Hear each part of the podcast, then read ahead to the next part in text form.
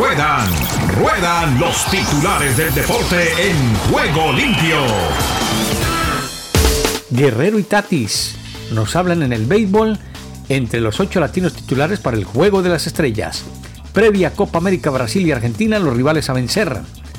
Eurocopa, varias naciones buscan seguir sorprendiendo. En los cuartos ya está clasificada la selección de España. El Paris Saint-Germain da el primer paso peor por Messi. La porta aprieta con mesura.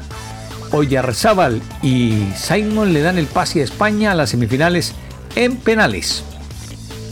Igualmente Ángel Mena pretende migrar al balompié español y León busca retenerlo. Sergio Ramos podría regenerar, o mejor generar divisionismo, en el Paris Saint-Germain. Según los comentarios, Saúl El Canelo Álvarez mostró cómo serán sus gasolineras. Eh, Jadon Sancho regresa a Manchester, aunque ahora como Red Devil. Los son de Finis, del infierno a la gloria, para llegar a la gran final en la NBA. Los Bucks vencen a Atlanta y se colocan a un partido de la gran final. Federer recupera la memoria y arrolla a Gasquet para situarse en la R3 de Wimbledon. Deontay Wilder buscará acabar con Fury en el tercer capítulo de la trilogía. Contratación de Billups por los Trailblazers trae cuestionamientos en el día del Happy Boy Bobby Bonilla Day. Aquí lo estuvimos presentando y celebrando. Con esta y otras novedades, saludamos a todos y cada uno de nuestros oyentes. Les eh, pedimos su aporte y colaboración en las redes sociales, Twitter, Facebook e Instagram. Síganos para tener la oportunidad y posibilidad de compartir con todos y cada uno de ustedes. Después de esto, nos vamos con algo muy importante. Iniciamos nuestro recorrido internacional hablándoles de la Eurocopa. España logró eliminar a Suiza. Después de 120 minutos se fueron a la definición desde los 11 metros. Escuchemos lo que ha sido el balance de la presentación de ibéricos y suizos. En juego limpio.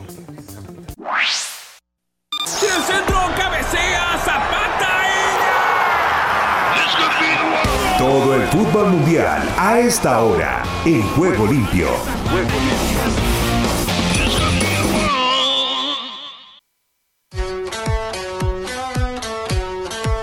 España y Suiza definieron el primer semifinalista en serie de penaltis. España tomó la ventaja con una gran jugada en la que Jordi Alba tiró al marco, pero Zacarilla se la desvió a su portero. Suiza comenzó a presionar a la España en su cancha y provocó nerviosismo en una salida que no pasó a mayores. Luis Enrique sacó a Morata y envió a Moreno en busca de variantes. Pero en el 56 Suiza casi empata con un remate de Zacarías. Simon salvó en el 61 un tiro de Suber. Fue el último aviso antes del empate, un duro castigo a España. Shakiri aprovechó un servicio en el área y definió con tiro bien colocado. Pero Suiza arruinó su reacción con la expulsión de Freuler. España tenía 10 minutos más para buscar aprovecharlo. No lo logró y el juego se fue a tiempo extra. Oryazábal amenazó con una gran jugada en el tiro en el minuto 102. Olmo remató al minuto 110 a las manos del portero. Al final el duelo se definió en serie de penaltis. Busquets falló el primero, Simon atajó el de Schkar.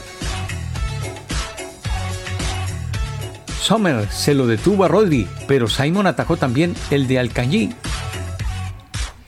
Vargas lo voló y Oryazábal hizo el definitivo para el pase de España. Eso en materia del fútbol de la Eurocopa. Nos quedamos allí en territorio español para darles a conocer las novedades sobre el tema de Messi y el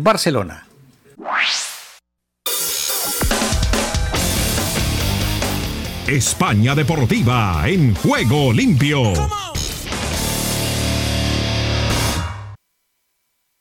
En Barcelona ya 1 de julio, por eso del cambio horario. Y el futbolista y el club no han anunciado nada. De Barcelona, ciudad que sigue expectante y esperando a que Lionel Messi y el Barça hagan oficial la renovación de contrato. Estamos a 30 de junio, en Barcelona ya 1 de julio, por eso del cambio horario, y el futbolista y el club no han anunciado nada. Sabemos, o ESPN sabe, que hay muy buena sintonía entre las dos partes, como hemos ido explicando en estas últimas semanas, que la intención del jugador es seguir en el Barça y la intención del Barça es renovar el contrato del crack argentino, pero el problema del límite eh, salarial y del fair play financiero impuesto por la liga está demorando el acuerdo. ¿Qué sucede? Pues que la masa salarial del Barça es muy alta y tienen que reducirla para poder encajar el nuevo contrato del jugador argentino. ¿Con todo qué puede pasar? Pues nada, hay que tener paciencia, hay que pensar que Lionel Messi está concentrado con la selección argentina disputando la Copa América en Brasil, va y viene desde Brasil a Argentina para disputar los partidos, están ya en cuartos de final, hay el riesgo de que sufra una lesión, esperemos que no sea así, pero el Barça parece que tiene pautado todas estas series de asteriscos siempre pensando en que el jugador va a anunciar que continuará en el club azulgrana. Se espera que sea por dos, tres años, veremos en qué acaba todo, pero con todo, nunca mejor dicho, eh, Joan Laporta, el presidente del Barça, que hoy ha celebrado el título de liga conseguido por la sección de fútbol sala, ha comentado posteriormente en Onda Cero lo que venimos explicando en ESPN, que el acuerdo es tal, pero que eh, el límite financiero está condicionando un acuerdo, que él nos, no puede decir aún que Messi vaya a seguir, aunque está muy tranquilo en que al final eh, acabe sucediendo. Lo que pase en los próximos días, en las próximas horas, vendremos y lo contaremos aquí.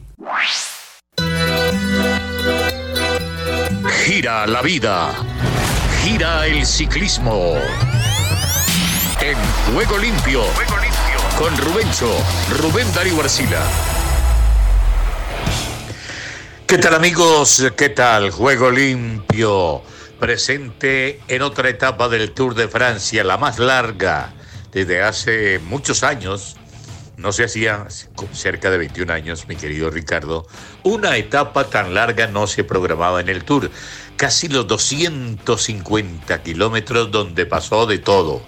Una emboscada, 29 hombres en fuga y en esos 29 iba más de una turbina que le dieron aire, vuelo, aire a la camiseta, entre ellos Casper Asgreen, estaba igualmente Matthew Van Der Poel, que está en todas, todos los paseos y apunta el líder de la carrera. El que la pasó canutas en el día de hoy fue el corredor Pogachar. Entendiendo que uno hace una clasificación aparte a partir de este, de este muchacho que es el actual, el vigente campeón, 22 añitos, Pogachar contra las cuerdas hoy, como que los pillaron fuera de base entretenidos por allá en el fondo del lote a principio de la etapa, como era tan larga, se produce cierto relax al fondo del paquete y allí aprovecharon hombres como Philippe Gilbert, que también se embarcó en esa fuga, Mohoric. Podremos resumir, don Ricardo, lo de hoy, lo de hoy de esta forma. Eslovenia goza con Mohoric, Eslovenia sufre con Roglic porque se quedó Roglic, sáquenlo ya del llavero, perdió mucho tiempo distanciado en la clasificación general y no ha terminado la primera semana. Matthew Van Der Poel se sigue divirtiendo en la carrera. Y en cualquier momento dicen, se está comentando por allí, que en cualquier momento les va a decir a los del Tour, tomen su camiseta, muy amables, muchas gracias, me voy a preparar los Olímpicos. Y como este a lo mejor puede perder la camiseta en los Alpes, en los Pirineos, de una vez la va a entregar. Comentan, se dice por ahí.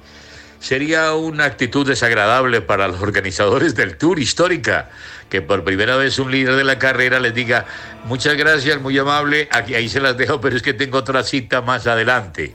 Podría ser. En caso tal, Yo creo que la general hay que hacerla a partir del quinto lugar. A partir del quinto puesto, donde está Pogachar, donde está Vincenzo Nibali, gran beneficiado. Se les metió Nibali allí, está ya en la pelea en el top 10 de la carrera. Décimo queda eh, Rigoberto Urán. Eh, quedó bien separado a 5 minutos y 4 segundos de Matthew Van Der Poel, que supuestamente no va a ganar el Tour. La general hay que hacerla a partir del quinto, le recomiendo mi querido Ricky. Es todo por ahora en una etapa que puso patas arriba en la clasificación general. Triunfo de Mateo Mohoric en la meta, corredor esloveno. Y sigue como líder Matthew Van Der Poel. ojo que Holanda no ha ganado pues ni cinco ni diez tours. Holanda apenas ha ganado dos tours en su historia en la época de Janssen, por allá hace rato, y en la época de Sotemelk. Si Matthew Van Der Poel se mantiene ahí, sería la tercera victoria en el Tour después de competir durante años, años y años. Muy bien lo de Guita. Hoy entró como mejor colombiano ahí en el lote, lo que quedó del lote después de esta fragmentación total que tuvo la carrera en el día de hoy. No es más por ahora. Queda usted con las clasificaciones, los datos, el remate de la etapa. Muy amable, don Ricky. Seguimos en Juego Limpio. Les habló Rubencho del canal Ciclismo en Grande en YouTube. Buena suerte y buen camino.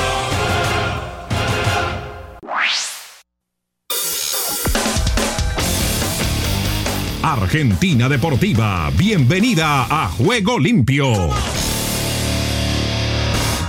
¿Qué tal Ricardo y amigos de Juego Limpio? Bienvenidos a la información deportiva desde el sur del continente, aquí en la República Argentina. Comenzamos hablando de la Sub-23 que participará en los Juegos Olímpicos de Tokio. Fernando Batista dio la lista de los jugadores para los Juegos Olímpicos de Tokio 2020. El entrenador dio una nómina de 22 futbolistas en la que no está Julián Álvarez. Una aclaración importante, en los partidos solo puede haber 18 futbolistas para firmar la planilla. Esto porque en una decisión avalada por la FIFA el Comité Olímpico Internacional le hizo llegar un comunicado a todas las federaciones informando que en lugar de 18 jugadores podrán llevar 22, pero no todos podrán ir al banco. Finalmente, el único jugador mayor que irá a Tokio será el arquero Jeremías Ledesma, el ex central que ahora está en el Cádiz, y los tres futbolistas que quedaron afuera en el corte final fueron Lucas Alario debido a una lesión muscular y por decisión táctica, Lucas Robertone, volante de la Almería, y Nazareno Colombo, defensor de estos estudiantes. Batista sudó bastante para terminar de armar un plantel que es muy competitivo, pero que enfrentará a selecciones como Brasil o Francia que tuvieron más apoyo. Primero fueron las negativas de ocho jugadores, cuatro mayores como Izquierdos, Fernández, Ángel Correa y Sebastián Driussi, y cuatro menores, Leo Valerdi, Marco Senesi, Matías Aracho, Nicolás Capaldo. Otro problema fue que mucho de la base sub-23 hoy son parte de la mayor en la Copa América. Lisandro Martínez, Nicolás Domínguez, Nicolás González y Cuti Romero, sin contar que por edad podrían ir a Tokio como menores de 23, Montiel, Palacios y Lautaro Martínez. La lista está definida así: Joaquín Blasquez, arquero, Jeremías Ledesma, arquero, Lautaro Morales, arquero, Hernán de la Fuente, defensor, Leonel Mosevich, defensor, Marcelo Herrera, defensor, volantes, Francisco Ortega, Neuel Pérez, Facundo Medina, Claudio Bravo, Volantes Fausto Vera, Santiago Colombato, Tomás Belmonte, Martín Payero, Fernando Valenzuela, Pedro de la Vega, Tiago Almada, Agustín Ursi, Ezequiel Barco, Adolfo Gaich, delantero, Ezequiel Ponce, delantero, y así se confirma entonces la lista de los 22. Los demás grupos serán el grupo A, Japón, Sudáfrica, México y Francia. En el grupo B, Nueva Zelanda, República de Corea, Honduras y Rumanía. En el grupo D, Brasil, Alemania, Costa de Marfil y Arabia Saudita. Argentina debutará el 22 de julio ante Australia en Sapporo. El domingo 25 enfrentará a Egipto en la misma ciudad. El 28 cierra su participación ante España en Saitama. Los dos primeros del grupo C pasarán a los cuartos de final. Y hablamos del probable equipo que formará el equipo argentino frente a Ecuador. Martínez en el arco, Molina, Cuti Romero o Pesela, Otamendi, Acuña o Tagliafico, De Paul Paredes o Guido Rodríguez, Los Celso, Messi, Lautaro Martínez y Nicolás González. Los futbolistas de la selección se realizaron los hisopados para descartar la presencia de COVID-19 y todos dieron negativo. Hoy habrá conferencia de prensa y esta tarde la selección viajó a Brasil. Y los árbitros para el encuentro Argentina-Ecuador está conformado por Wilson Sampaio, que viene de dirigir a la selección argentina en esta Copa América 2021. Fue en el partido por la segunda fecha 2 del grupo frente a Uruguay, que terminó con victoria 1-0 para el equipo dirigido por Scaloni gracias al gol de Papu Gómez luego de una gran asistencia de Ángel Di María. En esta ocasión el árbitro brasileño amonestó a cinco jugadores y tuvo una actuación correcta. Argentina nunca ha perdido con Wilson Sampaio como árbitro. Dos empates, el 0 0 ante Perú en la bombonera por las eliminatorias sudamericanas en 2017 y 1 1 contra Paraguay y por la Copa América en 2019 y la victoria anteriormente mencionada ante Uruguay. El partido será a las 22 horas de Argentina. El asistente 1 será Danilo Manis de Brasil, asistente Bruno Pires de Brasil. Este será el asistente 2. El cuarto árbitro será Víctor Carrillo de Perú y el bar será dirigido por Warner Reway de Brasil. Y por último, el mundo está pendiente de lo que pase con Lionel Messi, a quien ya se le terminó el contrato con el Barcelona. Si bien Joan Laporta, presidente del culé, dijo que los hinchas se queden tranquilos en señal de que se renovará el vínculo, son varios los clubes que esperan agazapados y uno de esos es el Ibis, un equipo del ascenso de Brasil que se define como el peor del mundo. Los dirigentes del club de Pernambuco no se durmieron y ya le ofrecieron un desopilante contrato a Messi. Ibis Sport Club que cuenta con orgullo que estuvieron tres años y once meses sin ganar ni un partido, tienen el récord Guinness por esa marca, ya había tentado a la pulga cuando mandó el Burofaz, pero esta vez fueron por más y hasta publicaron el gracioso vínculo que está dispuesto a ofrecerle al Rosarino. El documento que mostraron en las redes sociales tiene varias condiciones. La primera, que el contrato es por 15 años y que empezaría este mismo jueves. El salario que le pagarán es por productividad. También aclararon que no puede hacer muchos goles y que es ese un motivo para rescindir el vínculo. Además, tiene prohibido ser campeón ya que en el club hacen culto de la derrota. ¿Qué tal? Y bien, Ricardo, esta es toda la información del músculo aquí en la República Argentina. En CBC La Voz y para Juego Limpio, Rubén Darío Pérez.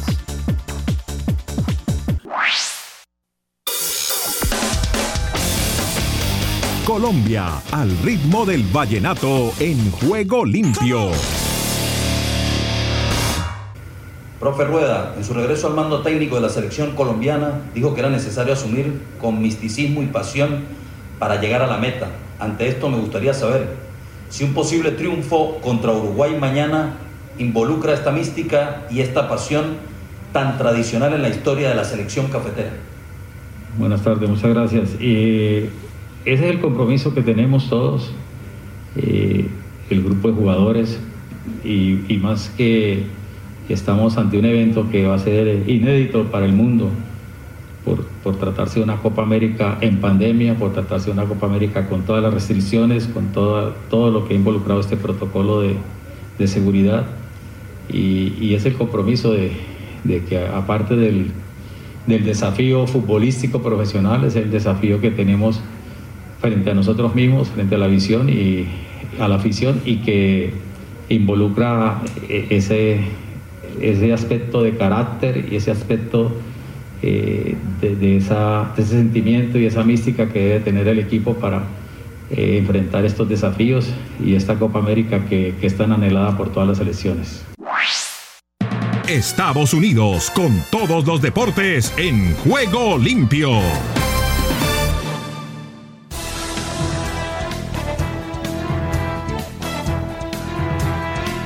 Aquí comienza Deportivo Internacional, una producción de La Voz de América. Les informa Henry Llanos.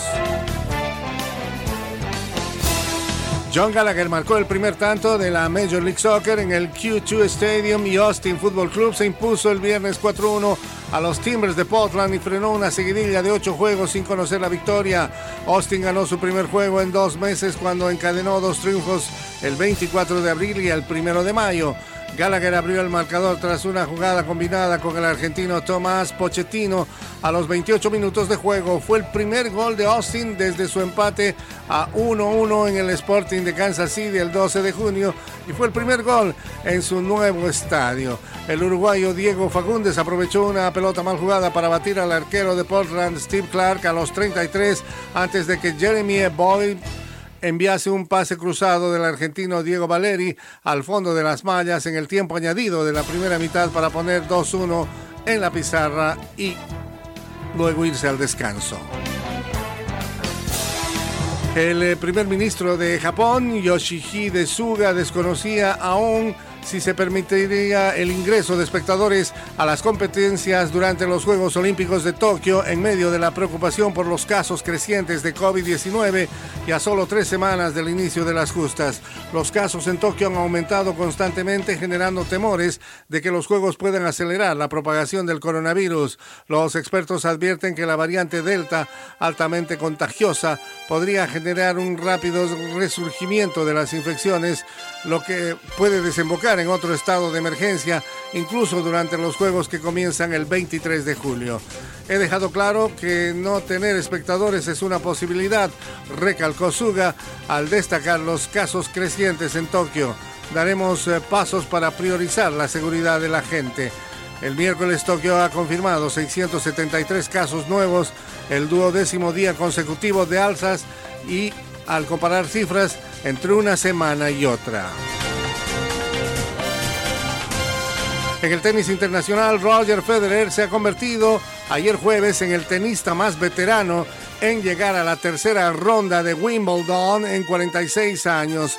El astro suizo ganó todos los games en los que tuvo su saque y extendió a 11 partidos su récord de victorias consecutivas sobre el francés Richard Gasquet al doblegarlo por 7-6, 6-1, 6-4.